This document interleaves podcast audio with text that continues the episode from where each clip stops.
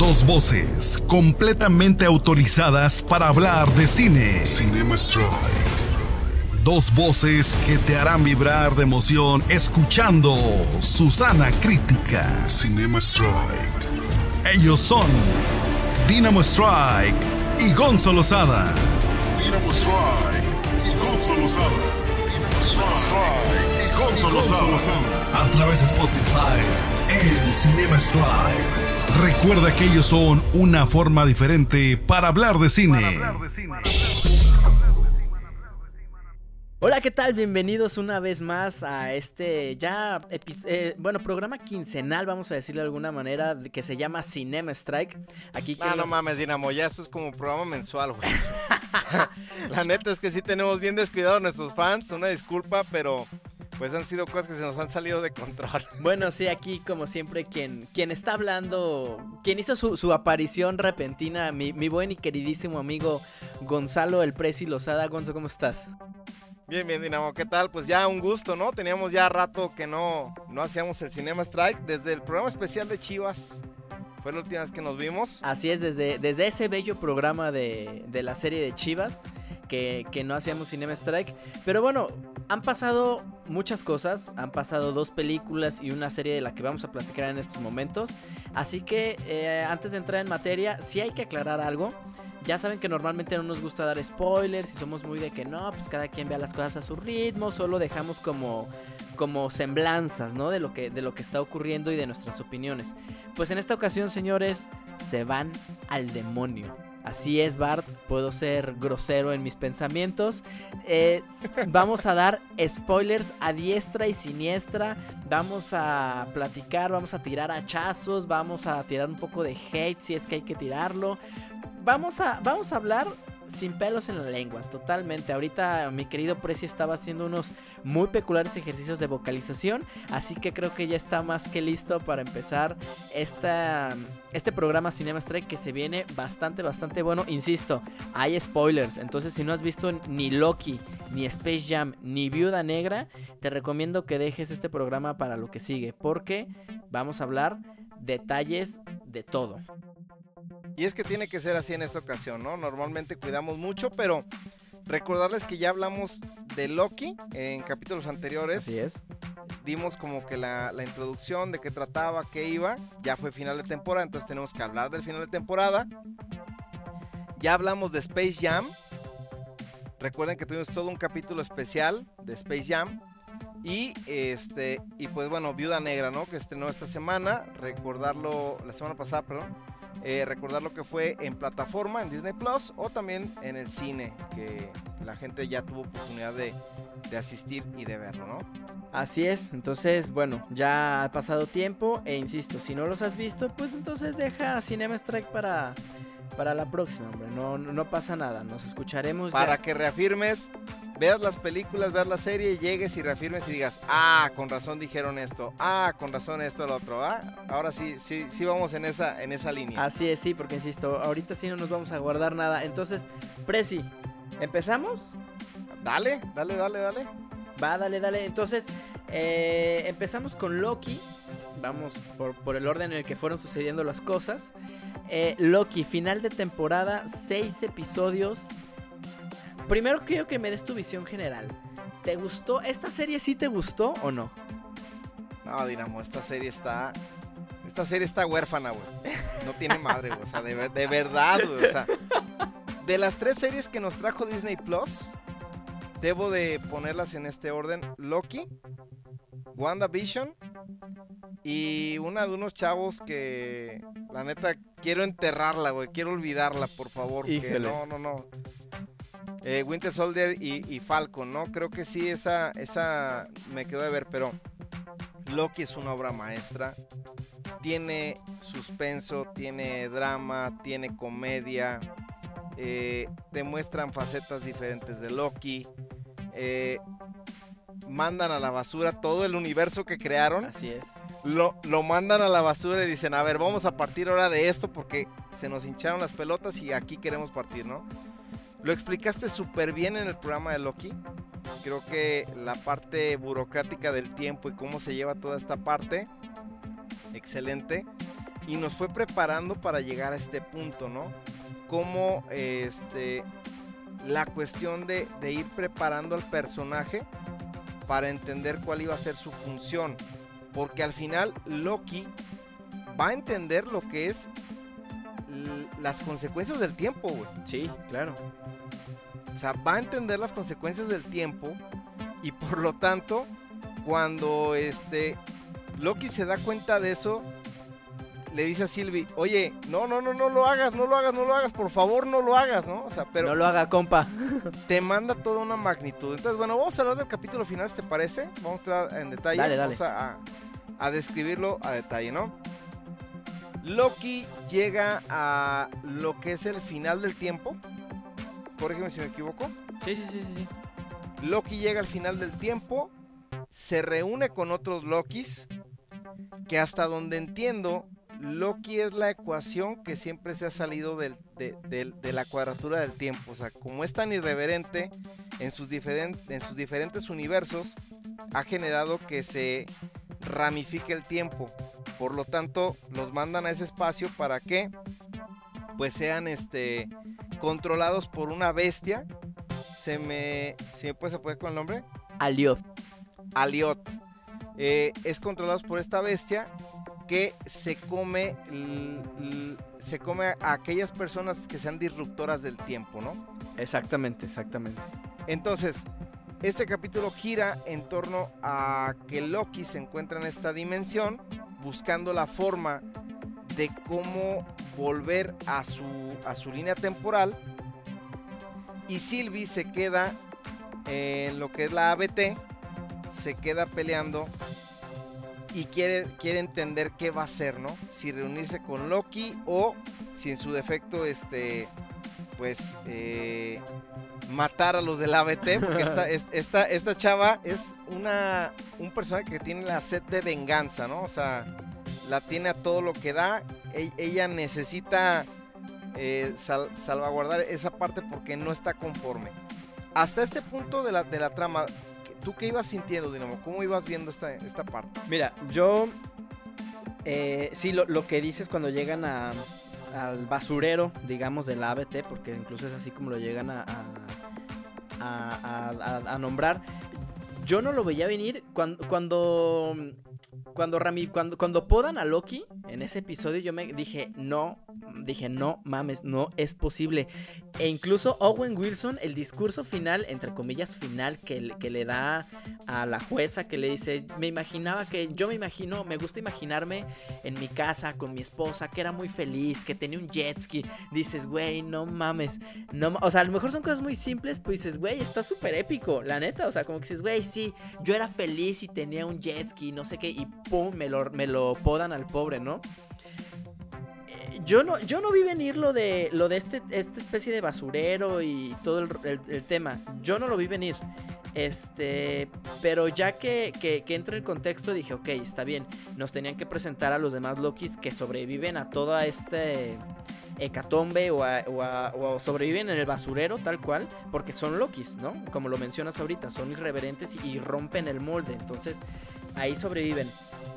Eh, ya cuando, cuando Sylvie empieza a decidir qué hacer, qué no hacer, qué, qué etcétera, qué todo, yo sí dije, ok, esto nos van a dar un final Disney.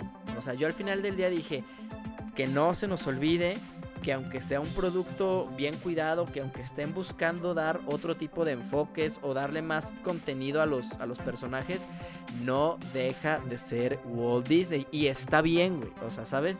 No me iba a molestar un final Disney porque es Disney, güey, ¿sabes? O sea, es lo que siempre he dicho.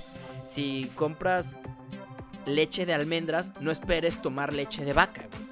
¿Por qué? Porque el empaque dice leche de almendras, güey. Punto, güey. ¿no? Notes el comentario hipster de nuestro señor Sí, no, claro, hay que- Sí, de, de la Condechi. Hay que- de la no, pues Condechi. hay que- digo, yo no tomo leche de almendras, güey. o sea, me- pero bueno, esa es otra cosa, güey, ¿no? Eh, a lo que voy es eso. No podemos esperar algo eh, de, de- algo que no sea de- del- del, del producto que nos están dando. Eh, pero me sorprendió realmente, ya ahorita que entremos en, en detalles finales, cómo dieron los giros. Me voy a dar un momento para cuando lleguemos al final de- del capítulo hablar del villano eh, no, es que en serio, te lo juro que ahorita que estoy como remembrando todo, digo, es- me, me vuelvo a entrar en shock, güey. Vuelvo a entrar así como en un tema de... Cuando terminé de ver el capítulo y la serie en general me quedé de... Chinguen a su madre, güey. En serio, yo, yo no pensaba... O sea, ya sé que a ti no te gustó Winter Soldier, pero para mí vi WandaVision y dije, esto está increíble. Cuando vi Winter Soldier dije, ay hijos de su madre, güey, le- subieron la calidad. Y ahorita que estoy viendo Loki dije, no sé cómo lo hacen. Siguen, siguen poniendo los estándares muy, muy, muy, muy, muy arriba. Entonces, o sea, cuando tú crees que dices, ah, es que este es el evento máximo que va a conectar con lo que sigue, nada, espérate, güey, ahí viene. No, es que este sí es el evento más, nada, espérate, ahí viene, güey. No, es- entonces, ya no sé qué, o sea, bueno, sigue What If. Que eso hablaremos después. Ahorita no, no nos metamos en mucho tema con What If. Pero, pero si What If supera a Loki, ahora sí que yo ya no lo veo. O sea, no veo cómo una serie de Disney, al menos en un futuro próximo, puedan superar lo que acaban de hacer. Porque en serio, o sea, sigo con, sigo impactado, sigo en shock. Cada que me acuerdo de lo que, de lo que vi, dije, digo, no, no lo puedo creer. O sea, los giros están increíbles. Los personajes. Y, y hablando de eso, Sylvie decide borrarse a sí misma. Exactamente. Va a llegar a la dimensión donde está Loki. Se van a reencontrar y aquí es donde viene la el, el momento clímax. Dice Loki, es que yo, yo pienso matar a Aliot. Y dice Sylvie, no, tenemos que ir más allá de, de Aliot. Y es, do- es donde, donde yo me quedé y dije, no puede ser, o sea, ¿hay algo más allá? Que yo, yo la verdad, yo pensaba que este era como el mega monstruo, ¿no? Como que el maldito de, de, de- de- la serie. Y música de suspenso, por favor, Strike en este momento.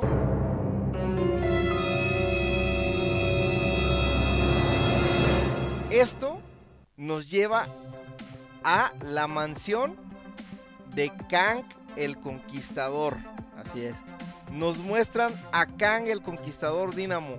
Yo te pregunté porque yo, ten- yo tenía dudas en ese momento, bueno, ¿quién es Kang y por qué, por qué tan, tan importante o relevante? Y yo creo que esta pregunta mucha gente la va a tener, güey. Entonces, si nos puedes apoyar un poco en esa parte, te lo agradeceremos muchísimo. Ok, va, perfecto. Nada más, hay un. Creo que te nos fuimos un poquito muy. Y dimos un brinco muy alto porque no hablamos de los tres Lokis, güey.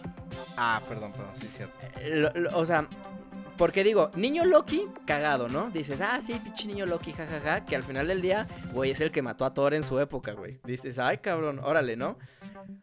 Cocodriloqui, güey. Güey. Cocodriloqui, güey. ¿De qué me hablas de cocodriloqui, güey? O sea, el cabrón no dice ni una palabra porque es un cocodrilo, pero es de esas cosas que dices, no lo van a hacer, güey. No lo van a. No, no mames, cocodriloqui, güey. Cocodriloqui. Y el Loki de la era dorada. Que hay que recordar que los cómics se dividen en etapas de acuerdo a las fechas en las que fueron publicadas. Este es un Loki con un traje clásico de la época dorada. Entonces, la historia, o sea, en cinco minutos te ponen la historia de Loki de la era dorada. Y después el hombre se sacrifica para que logren el glorioso propósito. Dices, güey, no mames, le están subiendo a la epicidad bien cabrón, güey.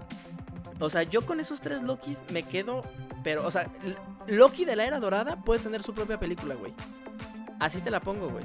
O sea, Sin broncas, sin broncas, seguro. Y, y- y- y lo consumiríamos. Claro, güey. Y sería un puto película, no, no, güey. Estoy seguro, güey. O sea, y, y ya te sabes la historia. Pero nada más de ver el desarrollo vas a decir, no mames, güey. Claro, lloras, güey. Lloras porque lo pueden hacer, güey. O sea, es cuando tienes personajes tan bien fundamentados y tan bien estructurados. Ahora bien, eh, ya vamos a llegar. no, quería, no quería dejar de hablar de, los tres Loki, sobre todo de la, de, la era dorada, porque sí me- me- me- me pareció muy bien logrado y me impactó mucho. Eh, vamos a hablar de Kang el Conquistador. Yo cometí un error y lo reconozco públicamente aquí contigo. Porque me mandaste un mensaje y me dijiste, entonces sí se confirma, es Kang el Conquistador. Y dije, sí, güey, es Kang el Conquistador. Ok, aquí es donde entra un poquito el tema. Va a estar bastante mareador lo que sigue con Marvel, güey. Porque vamos a empezar a hablar de multiversos y de universos paralelos y todo. Y va a estar bien cabrona. Entonces hay que tener paciencia ahí con los hilos. Eh, el, que, el, que, el que está en la oficina, eh, bueno, sí, en el que está en el castillo, no es Kang el Conquistador per se, güey. Es Inmortus, güey. Inmortus es la versión buena onda, entre comillas, y lo estoy entrecomillando muy cabrón, de Kang el Conquistador, güey. ¿Ok? Este. Kang el Conquistador, o bueno, más bien, Inmortus les hace la referencia que dice: A ver, si, si deshacen todo este desmadre que yo he organizado, va a venir gente mm, bien culera y con mi mismo intelecto y con mi mismo poder a hacer cagadero, güey. Y ahí es cuando llega Kang el Conquistador, güey. Ahora, si ustedes se pierden un poco en, qué es lo que está pasando, qué son los multiversos, qué esto, qué el otro, les recomiendo que vean una y otra vez el, el fragmento en el, que, en el que Inmortus, pues, cuenta la historia de su vida, güey. O sea, cuando dice yo era un científico del futuro y descubrí el pase a los multiversos y todo. Esa, esa- ese fragmento, cada que tengan una duda, regresen a él. Regresen a él y regresen a él. Porque es, es ahora lo que quiero, a lo que quiero ir con Kang el Conquistador. Que bueno, que en su momento yo pensaba que era Kang, pero sin Mortus. Lo escribí en mis redes sociales y lo mencioné en el tiradero y lo vuelvo a decir ahorita y no voy a dejar de decirlo, parezco disco rayado ya, pero no me importa. En menos de 20 minutos, media hora, Marvel nos presentó al mejor villano que nos ha dado hasta ahora. O no sé qué pienses tú, güey. No, o sea, es que lo, lo hicieron de una forma magistral. Generaron, fíjate que con los Eternos yo sí me decepcioné un poco. Debo decir, debo, de- debo de ser honesto. Cuando llegan al Salón de los Eternos, yo dije, güey, van a salir los Eternos. Yo sí me estaba haciendo, así, me estaba saboreando el pastel. Y cuando veo que son una falacia, dije, bueno, ya mataste la teoría de los eternos. Ya, ya la echaste por la borda. Y fue donde dije, ¿quién sigue? Porque de, de momento yo, yo no creía que iban a presentarnos a Kang. Bueno, ya dijiste Inmortus, Sí, pero sí, de- yo no, yo, yo, yo no pensé que llegaran a ese punto, güey. No pensé. Y ahorita ya Disney dice, aquí está, toma, velo. E- eso, eso para mí fue epicidad en todo, en todo, en todo, en todo, todo su expresión. Ahora, por otro lado, güey, el diálogo que tiene en la oficina, donde él le dice, es que yo ya sé todo lo que viene, yo ya sé el, el- el pasado, presente, futuro, eh, yo ya lo tengo. Yo sí siento que ahí fue cuando Loki dijo, güey, esto está muy cabrón, o sea, lo que viene para, lo que viene está muy cabrón. Si ella lo mata, lo que viene va a ser un desmadre. Entonces, fue, fue ese momento donde el, eh, el, el villano, que era Loki, ahora se convierte en un héroe porque ya entiende la magnitud de las acciones y cómo repercuten en el tiempo, espacio y en los multiversos, güey. Así es, güey, así es. Entonces, eso te da un montón, pero un montonal, un montonal, un montonal de teorías en las que Loki va a querer decirle a la gente, güey, va a pasar esto y lo van a tildar de loco y van a decir, no, este güey no, ni, ni al caso, güey. Porque recuerden que la intención era que a Loki lo tenían que borrar desde el principio. Sin embargo, por una necesidad, se queda en la ABT. Y recuerden que el tiempo en la ABT, pues no es lineal. Entonces no sabemos en qué momentos pueda reaparecer Loki para querer cambiar los multiversos. Y recuerden que viene una película de Doctor Strange en la cual va a intentar arreglar todo este desmadre. Sí, porque literal se llama Multiverse Madness, la próxima película de Doctor Strange, güey. Entonces, la neta, Dinamo, es que yo quedé súper contento. La verdad es que Loki es un producto de primera calidad. Y cómo lo han ido ligando, ya quitando el mame de que si me gusta o no me gusta eh, Falcon y Winter Soldier, cómo han ido ligando las tres series. No, es que para mí sí me hace, se me hace una cosa magistral, güey. Cómo han ido ligando las tres Claro. series para que lleguemos a este punto y este clímax, ¿no? Que para mí, la neta, es algo fenomenal. Sí, porque, por ejemplo, eh, al final en WandaVision, cuando Cuando, de hecho, estaba planeado que saliera Doctor Strange en el final de WandaVision. Pero al final, pues COVID y todo, etcétera, no se pudo, ¿no? Eh, pero al final de WandaVision dices, ok, sé que tiene que ver con Doctor Strange. Pero porque es la hechicera, ¿no? La hechicera suprema y lo que todo, lo que todo, lo que menciona Agnes. Pero dices, pero ok, pues, o sea, van a ser equipo, ¿no? Hasta ahí. Eh, y te quedas como, mm, sí, o sea, va a entrar, no va a entrar. Aquí, literal, como tú dijiste, güey, se acaba de hacer un cagadero, güey. Que es el título de la próxima película de Doctor Strange, cabrón. O sea, y vuelvo, y vuelvo a Kang. O sea, mencionábamos en nuestro episodio pasado, que lo pueden escuchar aquí mismo en Spotify, tú me, tú me decías muy sabiamente, para mí el malo viene de Malolandia y ya estoy como cansado de esta o de esta tendencia a justificar al malvado, ¿no? De decir, ah, es que es malo por... Güey, aquí Kang, bueno, Inmortus, perdón, pero sigo cayendo como en el error, te dice por qué hace lo que hace, güey. Y al final del día, o sea, dices, no mames, este cabrón tiene razón, güey. Y como tú dices, Loki se queda pensando y dice, güey, ubica el poder que tiene este vato. Sí, es un culero que literal destruye vidas, porque es lo que hace, o sea, destruye vidas porque no están dentro de la rama correcta del tiempo. Eh, el, caso de Sylvie, como la de una niña que la arrancan de su madre y todo el tema, dices, güey, o sea, está mal, sí está mal y mucha gente ha sufrido. Pero ¿cuántos millones no ha salvado porque ha evitado que se cree esta línea donde está, va a salir Kang el Conquistador, que es un tremendo hijo de la chingada, güey, ¿no?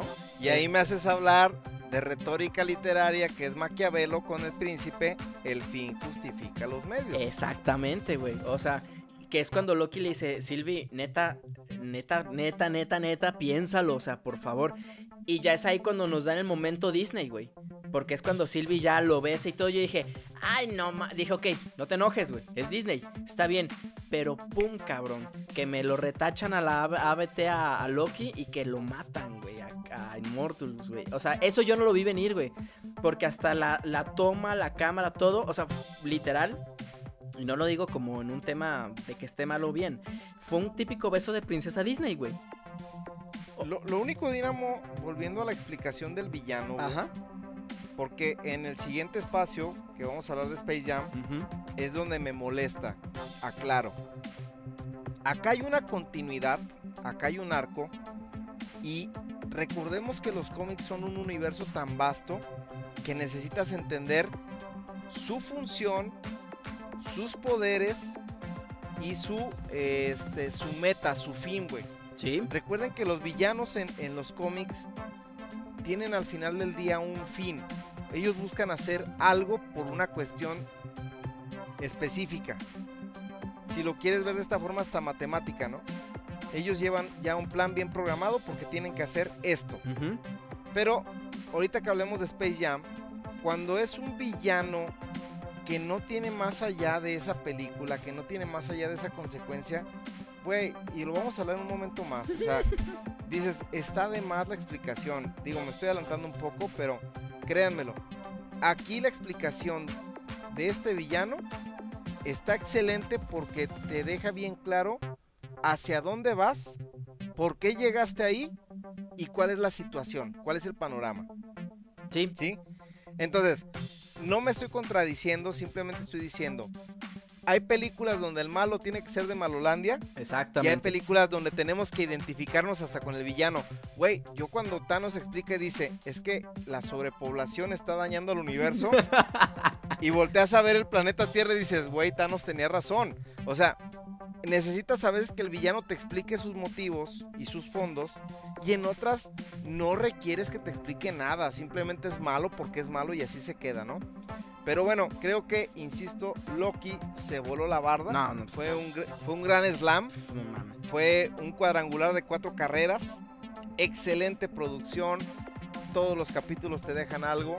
Y la realidad es que a donde quieren llevar a, a Marvel en este punto, la neta es que se ve un panorama excelente. Yo llegué a decir en los primeros capítulos de Cinema Strike, no sé si estén saturando ya la cuestión del héroe, pero si la van a saturar de esta manera, bienvenida sea. Sí, no, bienvenida sea. Y lo que, lo que te decía, o sea, lo que también en los primeros capítulos de qué manera caes en el lugar común o de qué manera te sales del lugar común. Entonces, Marvel e incluso los propios extraños se sorprendieron del, del contexto que tiene estos, estos personajes y del, del fondo y, y del- de lo bien armados que están. Y como siempre lo he dicho, señores, ya, ya llevamos muchos años leyendo y, y- y conociendo estos personajes nosotros. Bienvenidos a mi mundo, maldita sea. Entonces, sí, claro, claro. Entonces, bueno, ahí queda Loki. Por fin les vas a demostrar a tus maestros que leer cómics tenía un fin, cabrón. Y sí, hombre. Pero bueno, ahí está Loki. Como dices, bienvenidos sean más productos como estos. Prezi, te voy a dejar el honor que arranques, güey. Porque, neta, les, voy- les voy- les voy a poner en contexto. Cinema Strike. Eh, tuve la, la fortuna de que me, me- me llevaran a la función de prensa Space Jam. Eh, entonces, pues yo la vi y todo. eh, vi- el Prezi terminó de ver Loki. eh, Gonzalo había terminado de había visto Viuda Negra y yo no había visto Viuda Negra. Entonces fue como que, a ver, este fin de semana que acaba de pasar, tú ves Viuda Negra y tú, Prezi, vas a ver Space Jam, güey. Va a ver Space Jam. Y en cuanto termina de verla, me marca y me dice, güey, ¿dónde nos vemos? Porque necesito agarrarte a putazos por lo que me acabas de hacer, güey.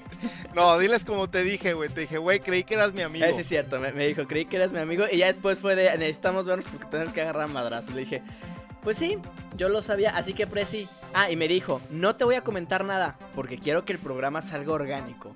Así que, prepara, apunta, listo, güey. Bueno, pues por fin me decidí ir al cine. Hablé con el señor Strike y le dije, güey, voy a ir al cine, ¿vale la pena Space Jam? Y este cabrón me dice, tú vela. Y le digo, pero sí vale la pena como primer, o sea, después de un año, seis meses de no ir al cine, realmente Dinamo, vale la pena que, que abra, abra la ida al cine con Space Jam. Me dice, tú vela, güey. Bueno, señores, para empezar me tocaron unas palomitas rancias de Cinépolis La Gran Plaza, sí. Después fui y le dije al gerente, se portó muy bien el gerente Daniel. Me regaló una caja de palomitas más grande y recién hechas. Igual, igual de rancia. No, güey, fíjate que por eso, por eso menciono este detalle, porque sí, eh, inclusive hasta pusieron la máquina, la prendieron para hacer mis palomitas nuevas, Ah, ok, lo cual me, se me hizo muy muy fregón. bien. Saludos al gerente Daniel. Le dije que le iba a pasar el link de este, de este podcast, entonces por eso estoy mencionando, ¿no? Perfecto, perfecto. Entonces, en Cinema La Gran Plaza me, me tocó esa experiencia. Y bueno, después de esto, eh, pues ya, me meto a la función. Qué ganas de romperle su madre a un producto bueno. A, a- a ver, así, así, perdón que lo esté escuchando, pero qué ganas de romperle su madre a un producto que estaba bien armado y bien hecho. A ver, vamos a comparar, porque necesitamos una comparativa, güey. Dale. Primero, Space Jam. Los Looney Tunes juegan básquetbol porque los marcianos que los quieren llevar como esclavos a, a la mon- a- Montaña Tontolandia. a, a Montaña Totolandia son enanos. Entonces dice Box Bunny sabiamente en aquel momento, güey, miden menos de 20 centímetros, nosotros somos altos, ¿dónde les vamos a ganar? Pues en básquetbol. O sea, la necesidad de jugar básquetbol surge de las deficiencias del Una rival. ventaja competitiva, es correcto, güey. Güey, neta, qué gran Es trama, correcto, no mames, güey. En Space Jam con LeBron James es tenemos a LeBron, tiene que jugar básquetbol, güey. Así de absurdo, así de absurdo. Bueno, vamos a empezar. Ahora sí. Space Jam con LeBron James. eh, LeBron tiene dos hijos. Uno es una superestrella del baloncesto, el otro es una superestrella en programación y arma videojuegos. El morro, como todo hijo, odia lo que hace el padre. Él no quiere ser basquetbolista, él quiere ser programador. Exactamente. Resulta ser que el morro ha diseñado un juego de básquetbol que no es básquetbol. Exactamente, güey. Porque, porque el morro le da más, más, más, en su videojuego le da más presencia a la diversión. Entonces, el que hagas un bailecito, el que hagas una canasta, el que dribles a un... Te da más puntos que inclusive meter una canasta, ¿sale? Hasta acá, créanmelo, así va la trama, así va la trama. Sí, hasta ahí, hasta ahí dices, ok, 2021. Pues, pues, bien. está bien, ajá, dices, está bien. Resulta ser que nos vamos ahora al universo Warner, donde ya tienen un servidor, el Warner 3000. Y en este servidor está un, eh, un personaje que se llama Algorithm, Un algoritmo que se llama. en español algoritmo, y dice la mayor superestrella de las redes sociales y del mundo deportivo y del mundo en general es LeBron James. Me fui a checar el dato y eso es mentira. La mayor superestrella de redes sociales se llama Cristiano Ronaldo. Güey, no vamos a hacer una película de Cristiano Ronaldo jugando fútbol y ganando puntos por estilo porque el güey desde que se para ya ganaría el partido con su pura belleza. ¿Estás No de des ideas, cabrón. Neta, a lo mejor sí lo están pensando, güey. Entonces, güey, a ver. Invitan a LeBron a Warner. Le presentan una, una- unas diapositivas donde él sale como Game of Thrones, como Harry Potter, como Doctor Frío. Y LeBron dice una gran verdad. ¿Por qué no se quedaron con eso? O sea, ¿por qué, ¿por qué Warner se burla en la propia película, pero no se queda con eso? Es, el meter a basquetbolistas al cine nunca ha sido buena idea no me agrada esta idea. Y entonces creo que su algoritmo se equivoca.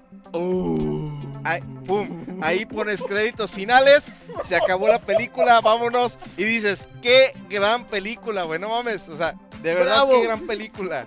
Sí, bravo, aplaudes, güey. Ah, no. Se enoja, se eno- Ah, para esto el morro está viendo la presentación porque lleva a su hijo, el genio de Sí, programación. sí, sí. Y el morro, no, es que es programación artificial y esto y lo otro, y los cálculos matemáticos y el teorema de Gantt. Y dices, güey, sea, Innecesario. tienes, tienes a LeBron James ahí al lado y te, te emociona la programación. O bueno, entonces se enoja porque el algoritmo está escuchando la, la presentación. Y como él es súper inteligente porque es un algoritmo, se molesta porque LeBron James dice que su idea no es buena. Entonces arma en ese momento, arma una estrategia para que el hijo vaya a donde están los servidores y ahí es donde los atrapa. Los lleva a su universo. ¿Ok? Bueno. Todavía hasta aquí dije, bueno, vamos dándole oportunidad. Donde sí me reventaron las pelotas fue una vez que los lleva a, a- a su, a su universo, a donde están los servidores, le dice a Lebron, si quieres salir de aquí tienes que jugar un partido de básquetbol. Es donde dices, güey, neta, Vas o a desafiar a Lebron a un partido de básquetbol, güey. Tan forzado, tan forzado. O sea, el asunto es así de, de que lo voy a hacer de esta manera. ¿Recuerdan el dato que les dije de que el hijo hizo un programa, un, un juego de básquetbol? Ah, bueno, el partido no se va a desarrollar en un, en un formato normal. Vámonos para Space Jam 1. Jordan jugó un partido en un gimnasio de los Looney Tunes. Qué gran película. Qué gran película. Y LeBron va a jugar en un estadio virtual. Es correcto, güey. ¿Sí? Todavía sigue siendo Bueno. real. Eh, Gonzalo no ha inventado nada, desgraciadamente, güey. Esa es la película de Space Jam, güey. Después de esto, eh, bueno, eh, convence al hijo de Lebron, que ahorita en este momento odia a su papá, lo convence, se lo lleva y a Lebron le dice, tienes 24 horas para armar un equipo. Lebron entonces cae de la nada, o sea, de todos los... Ah, porque para esto Warner sacó todas sus licencias, o sea, sacó No se todo. guardó nada, güey. Batman, Batman, Liga de la Justicia, Harry Potter, este, Game of Thrones, eh, ayúdame, King King, Kong. Kong. Sacó, El Señor de los Anillos, Todas las. Sacó todas las licencias y resulta que LeBron cae en el mundo de los Looney Tunes. O sea, de todos los universos que tenía el algoritmo, resulta que cae. ¿Y por qué cae? Para que veamos un comercialote de Nike. ¡Ay, sí es cierto! Súper forzado, güey. Ya, ya, ya, va. O sea, un comercialote de Nike. Neta. Hasta para eso, creo que aquí con esto cavó su tumba LeBron James en decir, Jordan nos presentó unos tenis especiales para ese partido excelentes de una manera magistral, donde todos salimos y quiero esos tenis. Y aquí fue donde, no mames, neta, o sea, así me lo vas a presentar, así. Ridículo. Resulta ser que llegan al mundo de los Looney Tunes y ya nadie vive ahí. El único que queda es Box Bunny. Entonces, a ver, volvemos, a- volvemos a este punto. Resulta ser que Algoritmo convenció a todos los Looney Tunes de que podían vivir en los demás universos. Aquí sí va a haber cosas rescatables. Sí. Por ejemplo, el, el Correcaminos y el Coyote están en la película de Mad Ajá. Max. Furia en el Camino. Sam Bigotes está en Casablanca. Porky y el Pato Lucas van a estar en, en Metrópolis, en el mundo de. Superman. Lola Bonnie va a estar en el mundo de, de De la Mujer Maravilla. Maravilla. Eso sí me gustó mucho. Eh, fíjate, creo que de, de toda la película es lo único rescatable. Pero ¿qué pasa? ¿Por qué? Porque resulta que LeBron llega con, con Box y le dice, oye, güey, fíjate que me mandaron para acá y pues necesito armar un equipo de básquetbol. Aquí es donde empiezan las contradicciones. LeBron tiene un gran plan, güey, y creo que si lo hubieran llevado por ese lado hubiera estado excelente.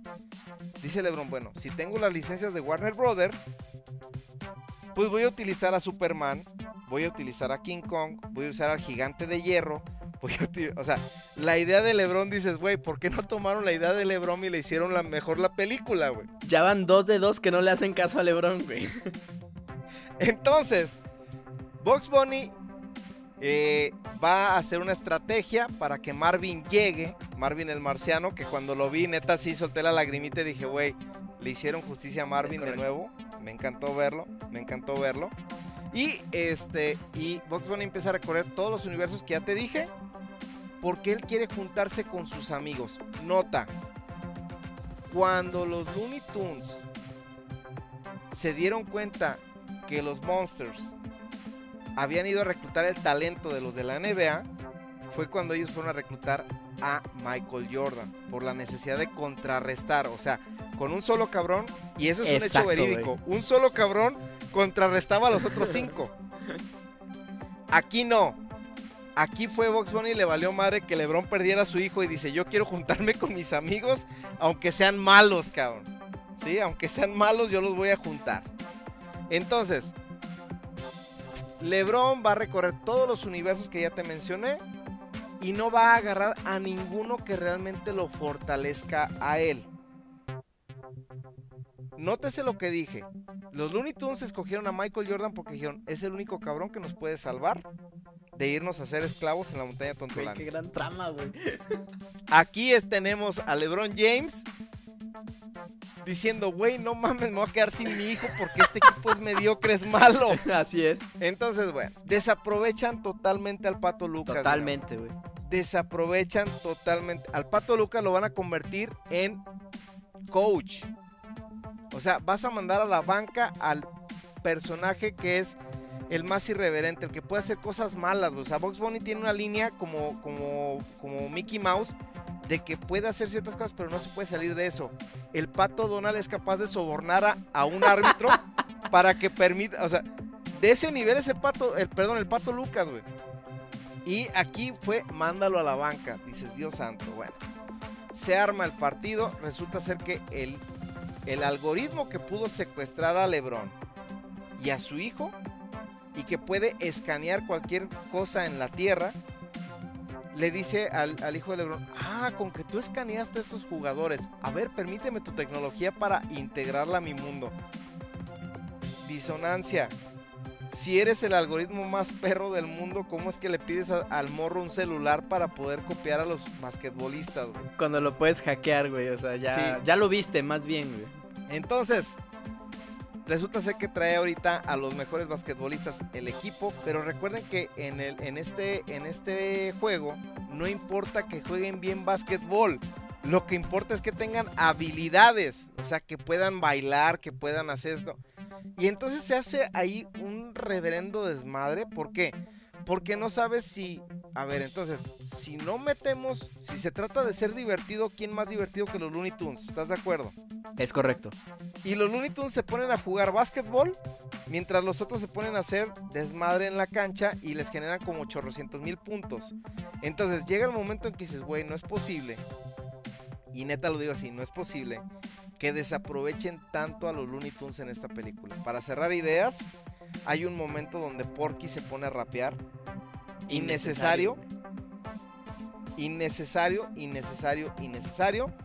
Porky ni siquiera es medio tiempo, ni siquiera es un momento crucial, no hay una cuestión. Me recuerdo mucho en Space Jam 1, donde sale Sam Bigotes y Ah, Elmer Gruñón vestidos, vestidos Claro, como Pulp Fiction, güey. como Samuel L. Jackson y John Travolta, disparándole a una pelota de básquetbol. Y güey, tenía toda la coherencia del mundo. Ese, ese cuadro tiene toda la coherencia del mundo. Güey, ah, no mames, neta, qué gran película, güey.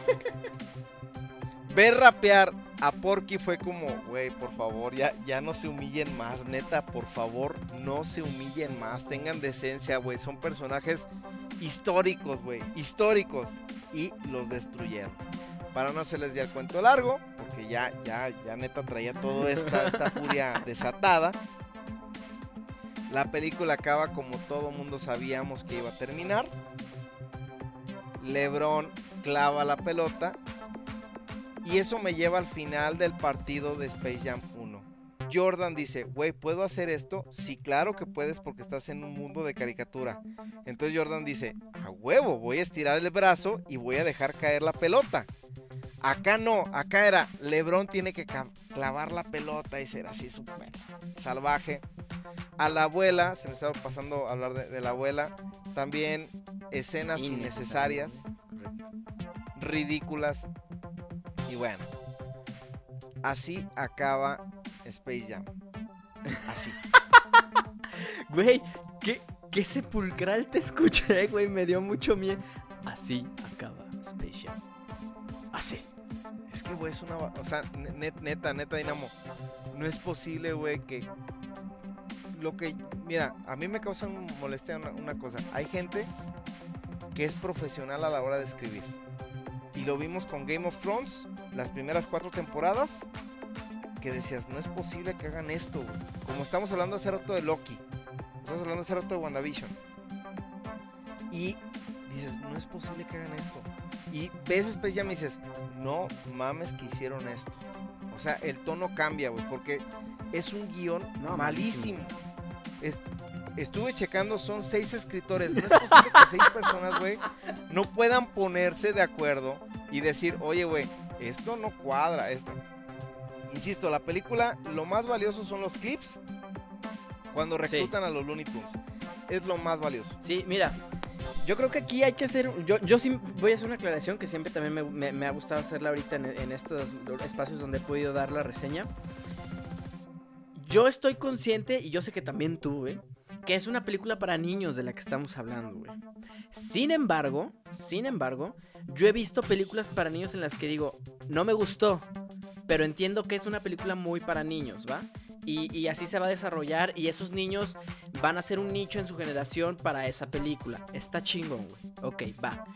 Yo cuando terminé de ver esta película, vamos a decirle de alguna manera, te lo juro que dije, no lo veo, güey. O sea, o sea, yo sé que le va a gustar a muchísimos niños, pero sé que no va a ser lo que hizo Space Jam, eh, la, la primera película. O sea, yo sé que esta película no va a ser atemporal, güey. O sea, y es más, yo todavía veo Space Jam en la tele y dejo la, dejo la película, güey. Digo, ahí está Space Jam, güey. O no tengo nada que ver y en Netflix me pongo a ver Space Jam, güey. Esta película jamás en mi vida, güey. Y no lo digo de broma, güey. En mi vida, güey, la voy a volver a ver, güey. Este, entonces, o sea, son de estas cosas que, que dices, no lo puedo creer, no lo puedo creer porque hay un tema muy... Lo mencionaste muy bien tú. Los Looney Tunes están desaprovechados y los únicos minutos eh, o, los únicos espacios en el que se les da juego a los Looney Tunes sacan la chamba cabroncísimo. Cabroncísimo. O sea, insisto, yo el, el videoclip de Lola, de Lola Bonnie, yo lo disfruté mucho. Me, me gustó bastante. Incluso creo que, sin caer en temas que no van y que ya saben que no nos gusta meternos, pero creo que sí, mucha, much- muchos niños y niñas pueden verlo y, sentirse identificados y, aprender algo de ahí. Pero después de eso, el problema número uno que yo lo vi, no sé si estés aquí de acuerdo conmigo, en Space Jam, en la, la primera película de Space Jam, Jordan eh, actúa es un decir, güey. O sea, ¿por qué? Porque ya se había retirado del básquetbol y entró a jugar béisbol. Y realmente no hizo, o sea, güey, lo graban jugando golf con sus compas, güey. Lo graban en la concentración del equipo de béisbol. Lo graban entrenando básquetbol. O sea, güey, creo que el máximo diálogo que tiene, entre comillas, que lo, lo fuerzan a actuar es cuando, cuando llega a su casa y que su esposa le dice que el niño no está bateando bien y la chingada. Pero hasta ahí. Aquí LeBron con este pedo de, "Oh, no, hijo, yo sí te entiendo, pero pues tú, este, eres muy bueno. O sea, dices, güey, a ver, o sea, neta, neta, no mames, LeBron no es actor y está bien, güey. O sea, no necesitas que LeBron actúe. ¿Por qué chingados le haces un guion en el que tiene que expresar la emoción, el conflicto, en el que un padre busca, güey, eh, hacer que un hijo se apasione por lo que él se apasiona, güey, ¿no? O sea, güey, no son palomitas, o sea, no son enchiladas. Por algo, por algo los actores estudian, ¿no? Y por algo cobran lo que cobran en ese nivel. Exactamente, entonces dices, güey, ¿para qué lo pones a actuar? Ponlo a jugar básquetbol, güey. Número dos, el villano está como fundamentación porque acabe de aclarar que Don Cheadle, que es el villano, que es algoritmo, eh, se siente como un poquito no reconocido, ¿no? Por, por todas las grandes ideas que él tiene, ¿no? Que solo los humanos son los que toman sus ideas y, y se llevan el crédito. Este dije, güey, no mames, qué manera tan barata de querer este, justificar algo. O simplemente lo menciona y no pasa nada. Como dices, no hay, una, no hay un seguimiento ni hay una fundamentación clara ahí. Y número dos, me hubiera parecido mil veces más interesante el conflicto entre Box Bunny y Algoritmo. Que es cuando les dice, es que ustedes son obsoletos, ustedes ya no sirven, ustedes esto y ustedes lo otro y ustedes aquello. Porque ahí Box Bunny tenía una, mm, una verdadera motivación para darle en su madre a este güey. O sea, y decir, ¿sabes qué? Pues somos, nosotros somos eternos, nosotros esto, nosotros lo otro, bla, bla, bla, bla. Y que los Toons sacaran toda la sarta de, locuras y de mensadas que, que nos han hecho reír por generaciones, güey. Por generaciones. O sea, yo creo que ese hubiera sido un conflicto mil veces más interesante que el que nos presentaron. Ahora, ok, ya. No nos presentaste eso, ¿no? Nos quisiste dar este tema de, no, es que papá tienes que disfrutar el básquetbol y la chingada. Está bien. Entonces, haz un básquetbol de barrio, güey. O sea, de, de donde hay muchas jugadas de, de fantasía, donde de profesor, acá un, un globetrotter, güey. O sea, algo así, güey. Porque también existe ese tipo de básquetbol, güey. Pero no, cabrón. No, cabrón. O sea, es 2021 y a huevo todo tiene que tener un retroputra pinche madral de efectos especiales, güey. Este, tiene todo el mundo que ser robot, güey. Este, cyborg, eh, tener poderes de elementales. O sea, no mamen, güey. Neta, no mamen, güey. ¿Sabes qué me molesta? Porque antes de, la parte de la preproducción, te recordarás que, que lo hablamos en la, en la junta creativa. Me molesta que muchos, muchos colegas, muchos críticos que de verdad traen ya un cartel muy, muy amplio, güey, engañen al Sí, espectador. güey. Sí, está cabrón, güey. O sea, la, la neta es que sí, sí cuando, cuando me metía a ver a los, a los colegas, a ver qué opinaron, qué dijeron, güey. Solamente encontré a Christoph, que de hecho cuando quieran ver una película vayan a ver su canal de él. Porque es el que a él no le tiembla la mano, ¿eh?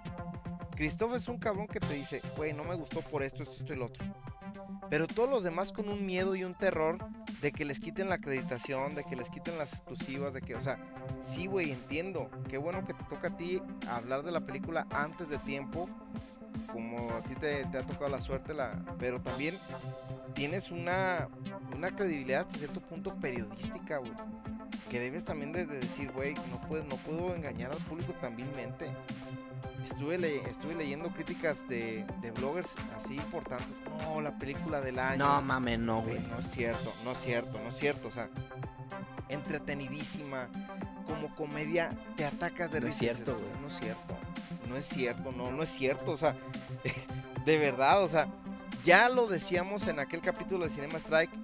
creo que no, no va a ser una película buena. De hecho, lo dijimos, me puse a escuchar el, el programa de Nueva Cuenta y dijimos, fuimos claro, ojalá cumpla. O sea, ya, ya no decíamos que fuera una un peliculón, decíamos que cumpla, güey, que, que no nos vayamos con esto. Y no, la película sí te genera un hate horrible, güey, horrible, de verdad. Sales odiándola, repudiándola y diciendo, "No es posible, güey". Lo único que sí le, le alabo a Warner es que prestó todas sus licencias. Sí, sí, tiró, la, tiró las licencias por la ventana, güey. Sí, o sea, salió hasta el pingüino, sale la máscara, salen los drugos de, de naranja mecánica, este, salen King Kong, o sea, de verdad, todo, todo, todo, todo el, el catálogo que tiene Warner estaba presente en ese partido. Entonces, güey, digo, al final eh, escuché a, a un crítico que dice, ¿cuál es la necesidad de hacer remakes que fueron buenos, convertirlos en malos? ¿Por qué no mejor agarrar remakes malos? Uh, hacerlos uh, sí, buenos. sí, sí, sí. Yo vi un meme de eso, güey. No sabía que lo había dicho un crítico, güey. Sí. Sí, o sea, realmente, güey, o sea, es, es la idea, ¿no? Hacerlo, dices, güey, esta película fue mala, pero la, la trama, por ejemplo, Spawn, Que el tío Todd está trabajando en eso, güey. Ojalá, güey, o sea, Spawn eh, en los 90 es una película que quedó a deber y que a lo mejor dices, güey, vuelve a rescatar. Ghost Rider, güey, o sea, Nicolas Cage en esa película, neta, un asco. Y dices, bueno, ¿por qué no rescatar al personaje? Linterna verde, güey. No, y los linternas son básicos en el universo DC, güey. Y su película fue mala, güey. O sea, es lo que te digo. ¿Por qué no mejor ahorita la industria se enfoca en decir, a ver, güey, fueron películas. Los cuatro fantásticos que llevo años pidiendo una película decente y buena de ellos. Esperemos, esperemos, güey. Entonces es donde dices, a ver, güey, ¿por qué no lo puedes entregar, neta? ¿Por qué no puedes entregar mejor un, un remake de esas películas que quedaron a deber en su momento y vuélvelas a hacer para hacer las franquicias, güey, para darle para adelante? Pero no, películas que ya fueron un éxito, vuélvela a traer y le cambiamos este color y ya con eso queda. No, no es posible, neta. Si pueden, eviten Space Jam. Neta, no paguen. Ahorita el cine está. También me dio gusto eso, güey. Pagué 80 pesos por entrar al cine. Ajá. Que en su momento esa sala ya era como de 150 pesos, Sí, güey. sí, sí. O sea, sí, sí, ya en ese momento Cinépolis ya estaba pasando de lanza. Pero ahorita está muy económico el cine. La neta es que sí. Y digo, salvo el detalle de mis palomitas rancias. Pero que gracias al gerente Daniel que se puso al tiro, ¿no? Entonces, bueno. Muy bien, sí, digo, ahí, ahí está, ahí está Space Jam para que, para que la eviten. güey, creo que es la primera película que decimos, evítela. evítela, güey. Sí, totalmente. No le vimos nada bueno. No. Y bueno, vamos a hablar de otra película. Yo no la amé al 100%, Ujú. Pero digamos que del 0 al 10 le puse un 7. Sí, creo que yo también, güey. Ahí estamos por ahí, siete, siete y medio, güey. Sí, estamos muy Sí, sí, sí. Entonces, estamos hablando de Viuda Negra, que se estrenó en la plataforma Disney Plus. Este, una película que cre- ya le le explicaré un poco más Dinamo, pero es una película que temporalmente estamos hablando entre Civil War, Ajá. Este, en ese, en ese lapso de, tiempo. Después, después de Civil War, recordemos que. Pues bueno, se da este. Tampoco Civil War como que me trae muy gratos recuerdos, pero se da este asunto en el que eh, Viuda Negra deja escapar a Steve Rogers y pues se vuelve una prófuga de la justicia. Se firman los acuerdos de Sokovia en el que para hacer. un- y, y fíjate, yo en mi. En mi en mi reseña previa les dije que había que tener atención con los acuerdos de Sokovia y no me equivoqué. Los acuerdos de Sokovia son los que firman los superhéroes ante las Naciones Unidas en el que se, se declaran eh, incompetentes o incapaces de actuar en conflictos internacionales. eh, salvo, salvo que la nas- las, las Naciones Unidas les digan, a ver, oye Tony Stark, tenemos este problema en el Medio Oriente, ¿puedes ir y ayudarnos, güey? Ah, ok, va, pero van bajo la supervisión y bajo las órdenes de las Naciones Unidas, ¿no? Entonces, bueno, esto empieza a- el conflicto entre Steve Rogers y Tony Stark, además de la pésima trama que ahí le pusieron, no voy a entrar en eso. Entonces, Viuda Negra se desarrolla en el momento en el que deja escapar a Steve Rogers, que es al final de Civil War, y antes de que llegue Thanos al universo Marvel, ¿ok? Así es. Eh, y, bu- y bueno, ok, entonces, lo que nos cuenta la película, que también es lo que nos, nos decían varios, varias eh, reseñas, no es una película de orígenes, hay que ser muy claro en esto, o sea, lo que, si ya la vieron, eh, se darán cuenta que es qué sucedió con Natasha en, en ese, en ese periodo de tiempo que estuvo fugitiva. Que todavía, que todavía no llegaba Thanos y que ya no era una vengadora, etcétera. ¿Qué sucedió con ella? Eh, y obviamente de pasada te cuentan un poquito de su vida y de sus orígenes y de esta supuesta, entre comillas, familia que, que- tiene. En general, la película, mm, como dices, 7, 7 y medio, más o menos por ahí. Es buena. Yo estaba. eh, Bueno, ahorita voy a dejar. Voy a dejarlo más extenso para el final mejor. Este. Los personajes no tienen pierde. Esta Yelena como la futura nueva viuda negra. Este. No. eh, de hecho, hubo un momento en el que estaba viendo la película con, con la domadora y me dijo. Se está llevando la película a la güerita esta. Y le dije, la verdad sí. Le dije, o sea, y está cabrón porque tienes a un lado Scarlett Johansson, güey. Pero sí hubo un punto en donde Yelena estaba haciendo, o sea, se destacó, se destacó y al final del día yo creo que también fue como intencional. Eh, obviamente Red Guardian, Red Guardian me- encantó, güey, o sea, es- se me hizo perrísimo el güey. Oye, Dime. Re- Re- Red Guardian no es, no es barbilla roja de los, pa- de los. Güey, toman muchas referencias, güey. Entonces, en una de esas sí, güey. En una de esas sí, güey. Pero, o sea, esta, esta- a mí me gustó, a mí me, a mí me, a mí me gustaron los personajes, güey. Cómo lo, los ponen en, el contexto, este... Y cómo se va desarrollando como la- las historias entre ellos. Está chido. Y que te van contando... Por ejemplo, el intro, güey. El intro de la película me, me, me caga Nirvana, güey. La canción me estresó mucho, güey. Pero cómo manejaron este el tema de la fotografía y del manejo de, la, de las escenas, o sea, el tipo de, de cortes que daban como si fuera de una película de espionaje, güey. Donde se ven a las niñas, güey, la- las operaciones que les hacen, güey, cómo las encierran, cómo esto. eh, Es- esa parte estuvo Sí, güey. A mí esa parte de la película sí dije, es- ah, ajá, Y dime. fíjate, que lo malo fue que como tú, no es una película de origen, güey. Pero eso me hubiera encantado que lo hubieran desarrollado más. Sí soy consciente de que la película no iba por ese lado.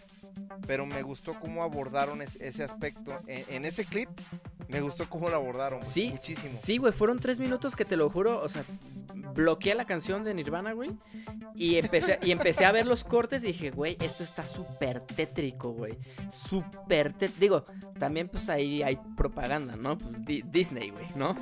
El ratón, el ratón de las barras y las estrellas, cabrón. Pero, pero como dices, o sea, muy, muy, muy, muy, muy bien, muy bien. Eh, este, y ya, ya entrando un poquito el tema de.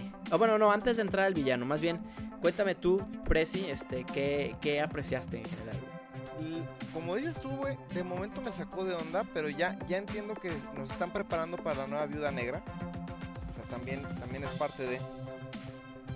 Me gustaron los personajes que vi. El villano siento que le faltó. Ahorita tú vas a hablar Sí. mucho de eso. Eh, Scarlett es Scarlett. Sí, güey. No, no, no, no, no, ahí sí no. O sea, hace un papel de verdad. O sea, sa- es lo que mencioné hace un momento. Por eso cobran lo que cobran. güey. No, lo, hemos dicho mil veces, ¿no? O sea, Brad Pitt no es solamente una cara bonita. Scarlett Johansson no es solamente una cara bonita. O sea, tienen un nivel actoral histriónico que dices, güey, de verdad lo vale. Sí, o sea, si los pones a ellos en la NBA, pues no la hacen, güey, porque no son basquetbolistas, güey. ándale, ándale. Entonces, eh, al inicio me confundí un poco, güey. Con la película me confundí un poco cuando empieza, porque no sabía si era realmente la familia de, de, de Natasha. De Natasha, ajá. De hecho, este, sí presten atención a eso porque a partir de aquí te va a explicar muchas cosas. No es su familia, es una misión. Exacto. Porque to- todavía me tocó, este, pues, este, meterme a foros de internet. Yo esta película la volví a ver en el cine y cuando salí, eh, escuché a, a una chava preguntar, oye, entonces su familia era su familia, ¿no? O sea, sí, sí, si no estás atento como que te alcanza a perder un poco. Entonces, en ese apartado, creo que sí. Cuando salió Red Guardian, la neta es que sí, sí me empecé a reír un poco por la referencia a los padrinos mágicos. pero, pero eh, creo que hace muy bien su, su papel. O sea, realmente también me, me gustó bastante el papel que hace David Harbour, que lo hemos visto en Stranger Things. Así es. Y, y también fue, me parece que fue este de la película de Guillermo del Toro. mm, ¿Cómo se llama esta película? ¿Cuál, güey? De un diablo. ¿Hellboy? Hellboy también fue un Hellboy. él. ¿Fue un Hellboy? Hellboy. Sí, pero no de las de Guillermo del Toro, fue de la, de la reversión que hicieron que fue malísima. Ah, ya, de la 3 en Pero- adelante, güey. Ándale, pero sí, también él, él hizo Hellboy. Entonces, sabe, sabe ya más o menos cómo está el rollo de las películas de superhéroes. Porque créanme lo que no, en entrevistas que les han hecho los artistas, dicen que es otro, o sea, es otro, otro rol, o sea, es otra cuestión de eh, sus métodos actorales. Tienen que, tienen que prepararse de otra manera para este tipo, para enfrentar este tipo de retos. A mí me gustó bastante. Y bueno, ahora sí te dejo a ti como me dejaste a mí en Space Jam. Te veo, te veo, te veo con ganas de tirar al villano de esta película. No, fíjate, no es tanto tirar, güey. La verdad, yo hace muchos años dejé de ser purista, güey. Lo tengo que reconocer. Porque antes sí era muy, muy, muy purista hasta que como que empecé a captar, ¿no? Hacia dónde nos estaba llevando esta tendencia de superhéroes. Ah, el villano es Taskmaster, esto ya se sabía. Eh, lo que pasa es que ahora sí, no, no lo siguen al pie de la letra, güey. O sea, yo, yo esperaba ver a un Anthony Master, que es el nombre de Taskmaster, en plenitud, enfrentándose a Viuda Negra y todo, sobre todo por los poderes que tiene. Era un villano que yo esperaba ver mucho, porque Anthony Masters es, es, un, es un humano genio a nivel Tony Stark, o sea, esto es este, inteligencia sobrehumana, que se inyecta un suero estilo el suero de super soldado como el del Capitán América. Sin embargo, lo que genera en él es eh, todavía incrementar más su inteligencia y en especial su memoria. Pero no solo su memoria a nivel cerebral, sino también a nivel muscular, güey. La famosa memoria muscular que nos tardamos años en desarrollar o nunca desarrollamos este, en algún deporte o lo que sea. Pues bueno, él con, con- con el simple hecho de ver una vez las cosas, ya sabe cómo hacerlas. Entonces tenemos un replicador de estilos de, de- de combate increíble, que al momento de estar peleando con él, Capitán América, Viuda Negra, Ojo de Halcón, quien sea, en cuestión de segundos él ya tiene las mismas técnicas y tendencias de pelea que ellos tienen. ¿Por qué? Porque su memoria muscular, insisto, es sobrehumana. Eh, me hubiera gustado muchísimo ver a Scarlett batallar con eso. O a, bueno, a Viuda Negra, pues. ¿Por qué? Porque, insisto, a mí se me hace un villano bastante interesante. Eh, sin embargo, mm, le quisieron dar este giro argumental que a mi punto de vista no, no estuvo muy bien logrado porque sí me quedó a deber. Haciéndolo la hija de, de este, del villano principal, que es el que controla todas las viudas. Perdón, pero se me están yendo los nombres ahorita. Traigo como mucha laguna mental. Este. Y cabe recordar que si ya vieron la película, esta, esta niña, que es la hija de- del villano, Scarlett tuvo que volar un edificio con ella adentro para hacerle ver a los Avengers, bueno, a Shield, que quería ser parte de Shield. También, qué cabrones los de Shield, güey, no mames. Pero bueno, este. Entonces, resulta que es una muerte, porque era una niña pequeña, estamos hablando de unos 6, 7 años cuando esto ocurre. Es una, es una muerte con la que Black Widow arrastra, ¿no? Toda esta parte te, hace ver que pues arrastra con este tipo soldado atormentado, ¿no? De yo he hecho cosas horribles y la chingada y todo. Y al final, pues resulta que esta niña sobrevive. El papá le inyecta un suero, la hace Taskmaster. Y pues es la villana que tiene, es el supervillano que es el guarura del, del papá, ¿no? Y Taskmaster es esta especie como de androide, este, cyborg, no sé cómo decirlo. O sea, ya tenemos que meter la tecnología en todo a huevo, güey. En todo, güey, en todo. En todo a huevo. Eso es lo único que digo, güey. Neta era un super villano, güey. Me, me lo, me lo destrozaron un poco, la verdad. Este, tengo que aclararlo porque estamos en 2021. No, amigos, no es que sea mujer. No, no me molesta que una mujer tenga esa clase de poderes. Si no, no estaríamos alabando tanto a Scarlett Johansson. Lo que me molesta es que se limpian el culo en aspectos básicos del personaje. Si ya lo hiciste mujer, ok, hazla una mujer que, como es hija del dueño de las, viudas negras, pues que sea súper inteligente, que ella misma haya experimentado con el suero, que haya desarrollado estabilidad, que etcétera, etcétera, etcétera, ¿no? O sea, te pudiste haber ido por otro camino. Ah, no, güey, lo vamos a hacer un robot, cabrón. O sea, bueno, un- una especie de robot con control mental. Y al final cuando se da esta como batalla entre, entre Viuda Negra y Taskmaster, eh, y, que, y que ya saben los dos quién es quién, o sea, Taskmaster dice, güey, tú eres el que hizo que estallara un edificio cuando yo era niña, güey, y Natasha ya dice, ay, yo, este, según yo te había matado, pero ya vi que estás viva, perdóname, eh, él te está controlando, hombre malo. Y Taskmaster se queda como que, oh, por Dios, no mames, ayúdame, por favor. Oh, güey, no mames. Ah, sí, sí. Ah, ah, no, ya no quiero pelear contigo. Güey, no mames. O sea, a mí dije, ok, qué chingón. O sea, la, la- la que mató de niña se tiene que enfrentar a ella y dices, güey, pues no mames. Si eres un villano y dices, pues es mi momento de venganza, güey. Pues pinche perra, ¿no, güey? ¿Para qué? Silvi, Anda, exacto, Silvi. Güey. Pues no mames, era una niña, cabrón. ¿Por qué me haces eso, güey? ¿Qué chingados te pasa? Ah, no, güey. Ah, no. Entra con una especie de shock, güey. De, ah, ah, me controlan mentalmente. Yo no quiero ser así, güey. sí, también Ah, me sacó de onda Güey. eso, güey. Güey. También me sacó de onda bien cabrón eso. Neta, güey. O sea, eso es lo único que digo.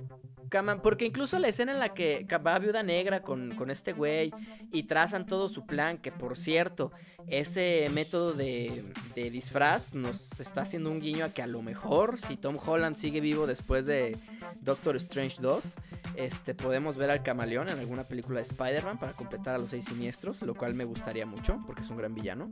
Pero bueno, dado ese pequeño apartado hecho, eh, este, o sea, incluso cuando Scarlett Johansson se rompe la nariz para ya no oler al vato y podérselo agarrar a putazos y todo, dices, güey, así te lo voy a resumir. Siento que es una película de acción de los noventas, nada más que en lugar de Bruce Willis es este Scarlett Johansson. O- y- y di- En lugar de Steven Ándale, en lugar de Steven Seagal es Scarlett Johansson. Y digo, ok, está chido, güey. No me voy a quejar porque pues de morrito las disfrutabas, güey, ¿no? Este, ahora en lugar de un hombre decidieron ser una mujer, chingón. O sea, perdonas muchas cosas. Pero ya, o sea, insisto, Taskmaster a mí me desilusionó mucho, güey. Y para mí cuando el villano me desilusiona, güey, pues no le dan pelea al héroe, güey. Y cuando el héroe no tiene pelea, güey, pues como dice un viejo adagio en el boxeo, güey, tirando golpes cualquiera es campeón del mundo, güey. Entonces, este, no, no lo sé, güey, no lo sé. O sea, sí me, me faltó, me falta, es lo único que me faltó, pero en general, pues es una buena película, güey. O sea, es una buena película que además te da pie a los nuevos Vengadores o Dark Avengers que van a querer forjar, porque ya ni siquiera sé ahorita quién está trabajando para quién. Entonces, vamos a ver, porque, ojo, recordemos que la misma persona que recluta a Yelena al final de, de, de la película de Viuda Negra es la misma persona que recluta a, a, ay, a US Agent. Este, entonces, se están formando su equipito de héroes alternativos, güey. Y no son precisamente oficiales. Vamos viendo, vamos viendo, vamos viendo. A ver cómo, cómo se desarrolla ese tema terrenal dentro del universo político de Marvel. Universo político. Sí, sí, sí, güey. Pues es que es el universo político, güey. El universo mágico, que lo vimos ya con todo. Digo, con Loki, con WandaVision. El universo político que es este Falcon, Winter Soldier, Viuda Negra, seguramente Hawkeye. Y el universo este, galáctico que va a ser Kang, este, los Guardianes de la Galaxia, probablemente Thor, dependiendo de cómo se vayan manejando. Entonces, pues vamos viendo, vamos viendo cómo se manejan las cosas en, en la casa de las ideas. Pues bueno, con esto hemos concluido la agenda el día de hoy. En resumen, no se pierdan Loki, por favor. Vean los seis capítulos, son joyas. Eviten Space Jam. Y si no tiene nada mejor que hacer, ve a Viuda Negra. Así es, así lo dejamos, ¿no? Empezamos, hoy empezamos grande, malo y regular son. Para, para darle un poquito, un, un- un cambio a, a la estructura habitual, ¿no? Así es, así es. Y bueno, señores, ya saben que si llegaste hasta aquí, Vales mil. así es, vales mil, ocho mil. Prezi, recuérdanos este, nuestras redes sociales, por favor. Cinema Strike en Instagram. Así es. Y tus redes personales. Gonzalo guion bajo Losada y Gonzo guion bajo Losada. Recuerden que yo solamente uso Twitter. Sí, porque ahí está, ahí están los grillos, como dice mi querido Prezi. Eh, a mí me pueden encontrar en Instagram, yo soy dinamo.strike. Y bueno, aquí a nombre de mi queridísimo Prezi presidente Gonzo Lozada, el que les habla es Dinamo Strike. Siempre es un placer hablar de los temas que tanto nos apasionan. Damas y caballeros, fue un placer. Hasta la próxima. Y adiós. Esto es Cinema Strike. Cinema Strike. Una forma diferente para hablar de cine. Cinema Strike. Música